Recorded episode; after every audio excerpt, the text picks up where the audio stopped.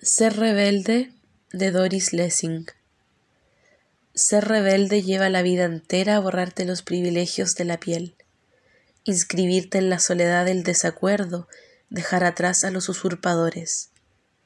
No hay premio a una rebelde más allá de poder regar sus flores en el tiempo que apropia. Salir a dar de comer a las aves una mañana donde el capital devora. Sonreír con los dientes maltrechos ante la desventura del desayuno, ser indigente en la casa que nadie sueña.